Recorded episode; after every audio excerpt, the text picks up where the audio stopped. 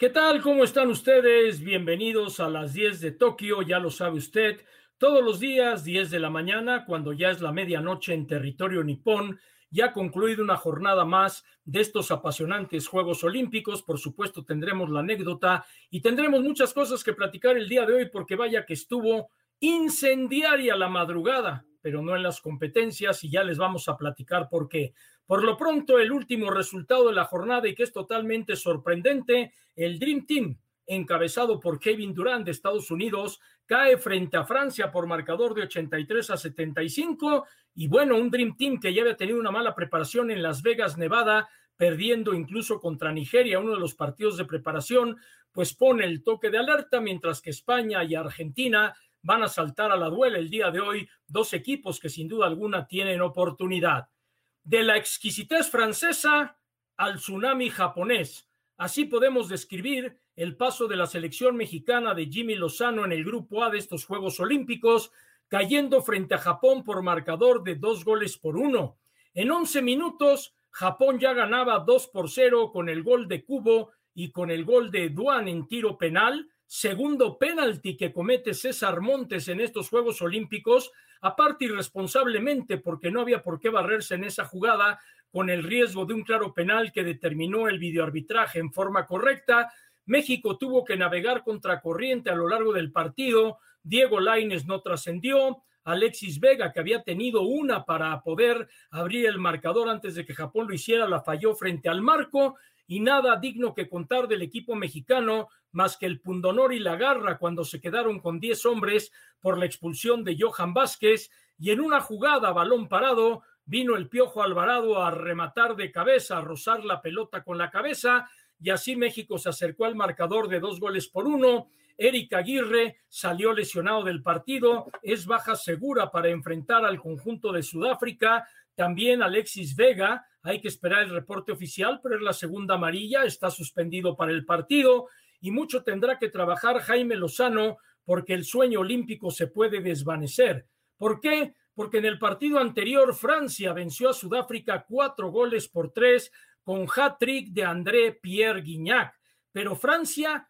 todo el tiempo remó contra corriente. Los sudafricanos rápidos, fuertes, con el clásico estilo de ese continente, estuvieron arriba en el marcador, anotaron un tercer golazo cerca del final impresionante, así que México no la va a tener fácil si es que no logra finalmente afinar esa defensiva porque Sudáfrica tiene un ataque de poder en el grupo, el equipo de Japón tiene seis puntos, México y Francia tienen tres, Sudáfrica cero y todo se define el próximo miércoles de acariciar el pase, ahora México lo rasguña y ya veremos qué pasa. Pero les hablaba de una madrugada incendiaria y ¿saben qué? No se vale. Paola Espinosa con Melanie Hernández habían conseguido la plaza olímpica de trampolín tres metros sincronizados. En el control técnico fueron mejores Carolina Mendoza y Dolores Hernández. Pues bueno, cuando termina la participación de las mexicanas, que concluyen en cuarto lugar con un buen cierre y quedándose a 10 puntos del selectivo de Alemania para poder alcanzar una medalla, pues vino esto de Paola Espinosa. Hoy era mi turno. No hubo medalla para México. Lamento que no nos hayan dejado pelear el podio junto a Melanie Hernández como dueñas. Esto yo no lo sabía. De la plaza tres metros sincro, medallistas mundiales y estar entre estas ocho parejas mundiales, les dimos el diploma olímpico. Era tan viable Éxito a los que faltan. Fans y fans y no fans, no se peleen. No es nada contra las atletas. El tema es contra el proceso selectivo y quienes lo avalaron, así que sean felices. Y Vanessa Zambotti, Yadi Jiménez, se la han puesto en orden, pero con una forma extraordinaria, así como Ana Lago. Adi Jiménez, el brillo de tu corazón es más grande que cualquier brillo de una medalla. Apoyémonos entre mexicanos, recordando que no solo ser buenos atletas, sino también buenas personas. Ana Lago, pedimos que la gente apoye a sus atletas, pero los mismos atletas demeritan el trabajo de sus compañeros lamentablemente. Muchas felicidades, Carito y Lolita, muy buena remontada, muy buen cuarto lugar olímpico. Vanessa Zambotti, la yudoka, se fue con todo como buena chihuahuense. En definitiva, Una medalla olímpica no te hace buena persona. Mija, entre gitanos no nos leemos la mano. Un poquito de apoyo a tus compañeras que al final no tienen la culpa si a ustedes la, si a usted la trataron con injusticias. Se me cayó un ídolo. Na, na, na. ¿Qué les parece a ustedes? Realmente deplorable lo que ha hecho Paola Espinosa. Y yo dije el día de hoy, lo publiqué en redes sociales y lo digo aquí en esta pantalla, Paola Espinosa se tiró el peor clavado de su vida, clavándole el puñal a sus compañeras, a su ex entrenadora, al medio de los clavados en México, y si tiene un puñal en el corazón por no asistir, uno debe entender cuando llegue el momento de hacerse un lado, y Paola ya no tenía las facultades. A Perú la llevaron de milagro, la sostuvieron en el proceso de milagro, pero Paola ya no tenía con qué llegar a estos Juegos Olímpicos y hay un momento en que esto hay que reconocerlo. Así que, yéndonos en el clásico argot olímpico, no todo lo que brille es oro, quien entendió, que lo entienda. Y la que está muy contenta y no se mete en polémica es Lolita Hernández después de su participación. Esto le dijo a Rodrigo Tobar. Pues seguramente ya habrás visto en redes sociales, ¿no? el caso de, de Espinosa, de comentarios desafortunados la realidad es que ustedes son las que están eh, eh, compitiendo. ¿Qué, le dirías a toda esa gente que, duda, que está en contra? La verdad es que a mí no, como creo que muchos se han dado cuenta, a mí no me gusta meterme en problemas. Este, soy una persona que le huye a los problemas y creo que esta ocasión lo único que tengo que decir es que yo di todo de mí, yo di todo por México y pues ahí es el resultado. Y es que el problema fue que empezaron flojitas pero en el cuarto clavado empezaron a coquetear con esa medalla y quedaron a tan solo 10 puntos Carolina Mendoza y Dolores Hernández, que realizaron una competencia muy digna. Dejaron atrás a la Gran Bretaña, dejaron atrás a Estados Unidos, China era la gran favorita, como siempre lo viene siendo en el mundo de los clavados. Evidentemente que Canadá y Alemania también dieron una buena competencia, pero Carolina y Dolores dieron una gran prueba del talento de clavados que hay en México y que no presuma a Paola que gracias a ella tuvieron el diploma olímpico. Ella no está en los Juegos, quienes tuvieron el cuarto lugar fueron ellas. Y ahora yo quiero ver si esta declaración no va a afectar a su marido. ¿Por qué? Porque su marido, Iván el Pollo García, va a estar precisamente compitiendo dentro de esta circunstancia. Así que vaya escándalo el día de hoy en los clavados y las menos culpables son las participantes.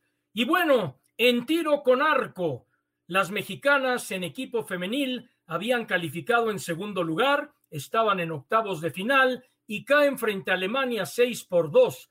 Alejandra Valencia, Ida Román, Ana Paula Vázquez tuvieron muchos problemas con las ráfagas de viento. De hecho, fue un encuentro de poco puntaje, pero no me gustó porque hay que saber perder. Aida Román, después de su participación, dijo que estaba muy incómoda con el comité organizador porque no es lo mismo calentar tirando en la pista de entrenamiento que en la pista principal y que está segura que las alemanas habían tenido la oportunidad de hacerlo. En este mundo del deporte olímpico hay que saber perder, hay que saber ganar, Aida lo sabe y bueno, ya veremos si finalmente en individual pueden hacer algo, Ale que terminó cuarta clasificada, Aida que terminó sexta, mientras que el abuelo Álvarez pues va a buscar en los próximos días en individual también. Hoy México no juega el tiro con arco porque es la prueba por equipos varonil donde México no la lleva. Y los invitamos a que interactúen con nosotros, a que platiquen con nosotros y nosotros con todo gusto estaremos respondiendo lo que ustedes nos vayan mandando a través de los mensajes. Poco le duró el gusto, dice Lorenz Castañeda, a la selección de México tras haberle ganado a Francia. Ahora pierde contra Japón. ¿Qué se puede esperar de ellos? Pues sencillo, sencillo decirlo, que le ganen a Sudáfrica para no depender del resultado Japón-Francia. Porque si México empata o pierde en contra del representativo de Sudáfrica, queda eliminado. En situación de la famosa diferencia de goles, México está arriba de Francia Así que, pues lo único que queda es ganarle. Kenneth Ávila los volvieron a la realidad los gigantes, ja, ja, ja, ja, ja. Nadie dijo que eran gigantes y si tú pensaste que eran gigantes, pues buen provecho. Perdió la potencia de CONCACAF, sarcasmo, David Cruz. Pues sí, esto es fútbol y no pasa de ahí. No se supo manejar un fútbol muy dinámico, lo dice Miguel Ángel Castulo. México, le voy a decir algo, México salió como si allá en Japón fueran las seis de la mañana y nosotros que lo estábamos viendo eran las ocho de la noche. Salieron dormidos completamente al terreno de juego y en un torneo de esta magnitud uno no puede tener desconcentraciones porque a final de cuentas todo se echa a perder y eso fue lo que sucedió. Son circunstancias, ni Francia merecía perder así y Japón en la línea ganó. Japón desaceleró un poco, porque si Japón sigue con el vendaval de los primeros 15 minutos, acuérdense que hubo otro tiro de cubo, que hubo, otra que pasó muy cerca de la portería de Ochoa. Japón pudo haber tenido un resultado de funestas, pero muy funestas consecuencias para la selección mexicana, sobre todo por la diferencia de goles. Y bueno, se acabó el sueño olímpico de Kenia Lechuga, quedó en cuarto lugar en su hit y Kenia va a estar dentro de las pruebas para determinar los lugares de abajo, del octavo hacia abajo, y Kenia Lechuga para mí cumplió una buena actuación siendo el deporte de remo algo que realmente no se aplica realmente en inversión para nuestro país. La que sí su historia es esta mujer, y es que de repente se me confunden los señores de edición, porque esto es canotaje, es canotaje slalom, y en donde México hace historia porque por vez primera participa, y de esta forma México se está colocando dentro de la etapa de semifinales, y ya veremos con qué suerte puede correr, porque esto del canotaje realmente es difícil. En pesas, pues no tuvo mayor fortuna tampoco. El día de hoy Muñoz, el representante mexicano que quedó fuera, no terminó la prueba de ruta por un problema de abastecimiento, Yareli Salazar, y ahí es donde sin duda alguna está el grave, grave problema para poder continuar. La que hizo historia en este canotaje slalom fue precisamente Sofía Reynoso, que de esta forma está ya en semifinales del canotaje en kayak, siendo la primera en toda la historia de México que consigue este pase. Y en softball, México vence a Italia con un picheo extraordinario de Escobedo por marcador de cinco carreras a cero. Y como son seis las participantes, Japón ya calificó para disputar la medalla de oro. México, este día de mañana a las seis horas en punto, va a enfrentar al representativo de Australia. Si México vence a Australia, Australia e Italia son las que quedarían fuera y México tendría la oportunidad de disputar el bronce contra Canadá o Estados Unidos. Así que el panorama cambió en una competencia realmente corta porque tan solo son seis equipos. Y los beisbolistas de Edgar González, el brazo derecho de quien despacha en Palacio Nacional, cometieron la irreverencia de tomarse la foto en la Villa Olímpica frente a los aros olímpicos con el uniforme de los tomateros de Culiacán y esto está prohibido por reglamento. En la Villa Olímpica y en instalaciones olímpicas hay que vestir el uniforme oficial y estos no lo hicieron y de esta forma seguramente serán multados el Comité Olímpico Mexicano por el Comité Olímpico Internacional y se lo tendrán que pasar a la Federación Mexicana de Béisbol. Vaya irreverencia, después la quisieron componer tomándose otra foto con el uniforme oficial, pero el mal ya estaba hecho y eso no se hace. Bueno, nunca han estado en Olímpicos, no entienden las reglas y lo que es el olimpismo y se pasaron de listos y aunque esto se publicó y se hizo viral en Twitter, los aficionados los defendieron erróneamente. ¿Por qué? Con todo respeto, ya lo dije, no entienden de olímpicos y se preocupan por ellos cada cuatro años. Venga la interacción de todos ustedes aquí para seguir platicando. Siempre un mexicano critica a otro mexicano. Qué tristeza, hay que disfrutarlo. Sí, no la crítica, hay que disfrutar una participación y aplaudirles a aquellos que ya están en Juegos Olímpicos, que es un gran mérito. Mario Ramírez, muy lamentable lo de Paola. Yo le agregaría vergonzoso y fuera de lugar, sobre todo porque ella ya tuvo la gloria olímpica. Yo cinco, diré que Paola está ardida por no clasificar a Tokio, pues que se tire a la fosa para que no se queme, porque quedó bastante quemada y la última impresión que queda en la retina es lo último que sucede y esto mancha mancha completamente lo que ella pudo haber conseguido en la fosa. Típico en México, tramposa y corrupta, hacen a un lado a Paola Espinosa y ahora la critican por tratar de sacar su coraje de impotencia tental hecho a cualquiera le molesta que te tiren tu trabajo, pero al fin México es el peor momento de corrupción. Mi estimado Jaco, no te equivoques. A Paola Espinosa la favorecieron en el pasado cuando no ganó el selectivo y quitaron a quienes lo habían ganado. Está claro, tú consigues la plaza olímpica para el país.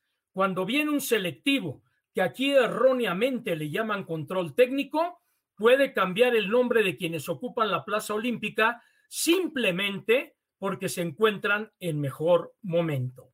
Y hoy es un día histórico para Japón. El skateboard debuta en los Juegos Olímpicos y la medalla de oro se va precisamente para Japón. Dos intentos libres de 45 segundos, cinco intentos para poder realizar su mejor gracia acrobática y de esta forma Jorigome se convierte en el primer ganador de la medalla de oro dentro de la prueba del skateboard que debutó en estos Juegos Olímpicos. Aquí tiene usted las reglas de toda esta situación y bueno, pues ahí va por lo pronto cómo va a ir mejorando todavía esto para París en el año del 2024, primeros olímpicos que serán con tan solo tres años de distancia. Esta es la pista y lo que más cuenta es la acrobacia que realicen en su segundo intento y fue donde el estadounidense que era favorito se derrumbó hasta el séptimo lugar. Aquí está el joven Yuko Origome que se lleva la medalla de oro mientras que Hoffler de Brasil se llevó la medalla de plata, algo espectacular y al igual que el surf que todavía no da medallas, estos deportes se incluyen para precisamente llamar la atención de la juventud y que con ello la juventud se interese dentro de lo que son los Juegos Olímpicos. Una jornada que le decía yo a usted que es extraordinaria para Japón, porque tener dos deportes que finalmente estén debutando, pues le viene muy bien al olimpismo. Aquí está lo de las rondas de clasificación y la final, cuánto dura cada ronda, de qué consiste lo que es este deporte, que sin duda alguna va a llevar a los mejores a calificar. Aquí está lo básico, lo, de la segunda ronda con circos surfistas en dos hits, avanzan los mejores, los dos últimos quedan fuera, mano a mano en la tercera ronda, grado de dificultad, altura de la hora y de la velocidad, y vaya que la ola debe estar alta porque se está aproximando un tifón al archipiélago y por ello algunas competencias fueron adelantadas porque el mal clima se espera para lunes y martes en la isla japonesa y es realmente espectacular esto del surf. Y los hermanos Sabe hacen historia. Hifumi gana la medalla de oro en judo de 66 kilos y minutos antes, minutos antes, su hermana Abe Uta ganó 52 kilos de judo. Así es que la primera vez en la historia que dos hermanos ganan medalla en el mismo deporte, en el mismo día, y todo esto es precisamente para los japoneses. Sin duda alguna, una gran felicidad la que tienen los japoneses, pero también donde briscan de gusto es en Túnez. Hoy, un jovencito, Hafnawi, de tan solo 18 años de edad, gana la prueba de los 400 metros libres y esta es la segunda medalla de oro en la historia de Túnez y derrotó a los favoritos estadounidenses Hafnawi que al terminar la competencia donde se levanta con la medalla de oro dijo, desde que me tiré, me sentí como pez en el agua, realmente estuve muy, pero muy feliz de haber conseguido la medalla y ahí lo tiene festejando justamente al momento de tocar la meta y claro que su juvenil sonrisa lo dice todo porque pone a Túnez en el medallero. Las australianas en relevo 4 por 100 por terceros juegos consecutivos ganan el oro, récord mundial de 3 minutos, 43 segundos y 36 centésimas, una gran actuación por parte de las australianas. Y bueno, en la gimnasia, Simone Biles comenzó su espectáculo y aunque fue sancionada porque se salió en el ejercicio de piso libre, se salió del el cuadrilátero, aún así Simone Biles encabeza al equipo de Estados Unidos, que fue superada en equipos por el equipo del Comité Olímpico Ruso, pero Simón Biles va para adelante y seguramente en el all round individual, en el all round por equipos y en los aparatos dará definitivamente de qué hablar. Es una gran estrella, Simón Biles, la jovencita de un metro cuarenta y dos centímetros que ganó cuatro medallas de oro en los Juegos de Río de Janeiro. Y la mexicana Alexa Moreno consigue calificar en el octavo lugar de ocho en su prueba, en donde ya ganó medalla en un mundial en el salto de caballo. Tuvo un promedio de 14.833 después de los dos saltos y ello le bastó para poder calificar. En la viga de equilibrio tuvo una caída, a pesar de que había tenido una buena ejecución, barras asimétricas y piso que no son lo suyo, también compitió con dignidad. En la prueba del All Around califican las mejores 24 y Alexa terminó por ahí de los lugares 50, con lo cual va a la final precisamente de salto con caballo, que es su prueba real y que es donde puede, puede darle una satisfacción a México.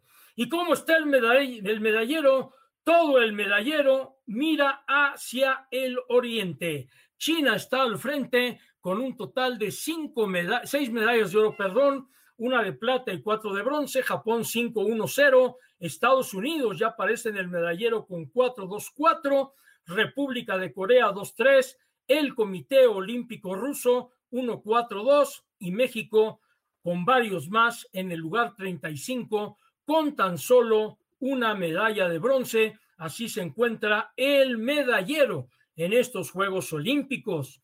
Y llegando ya casi al final de estas 10 de Tokio, la anécdota olímpica que les platico el día de hoy, una experiencia maravillosa. En el centenario del olimpismo hubo una reunión en París en 1996 y tuve la oportunidad de participar como orador en el foro del olimpismo y los medios de comunicación, algo inolvidable por invitación de don Mario Vázquez Raña, teniendo como público a Joa Belanch, a Juan Antonio Samarán, a Catarina Witt, a Edwin Moses, a Olga Corbut, a los grandes de la historia del olimpismo, y es algo que les quería compartir en la anécdota de hoy, porque fue un momento inolvidable. Y bueno, para cerrar las 10 de Tokio, otra vez le damos paso a los comentarios de ustedes. Leonardo Rocha, a pesar de todo lo que representa estar en pandemia y de las limitaciones en entrenamientos del desarrollo de los atletas y del poco apoyo que se les da, están haciendo un digno papel. Lástima del pobre apoyo del Comité Olímpico Mexicano a estos atletas. Leonardo,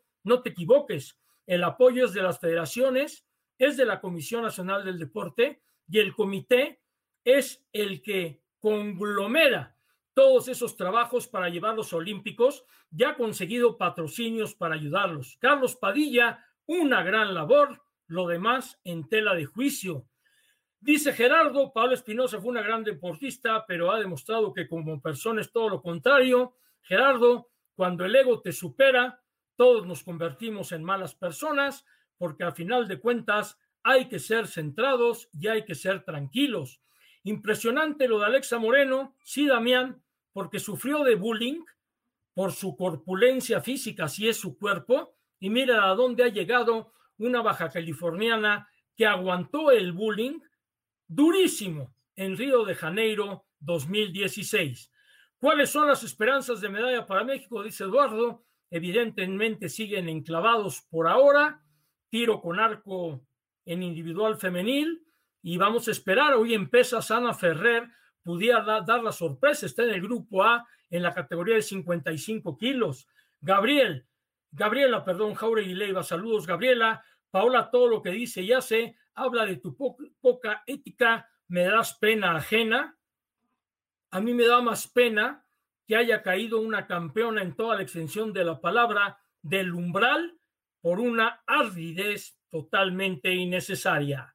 A nombre de Antonio Trani, de Ernesto Ordóñez y un servidor, gracias por acompañarnos en las 10 de Tokio. Nos reencontramos mañana, misma hora, mismas plataformas, el lunes 26 de julio en las 10 de Tokio. Hasta pronto, con Ichiwa.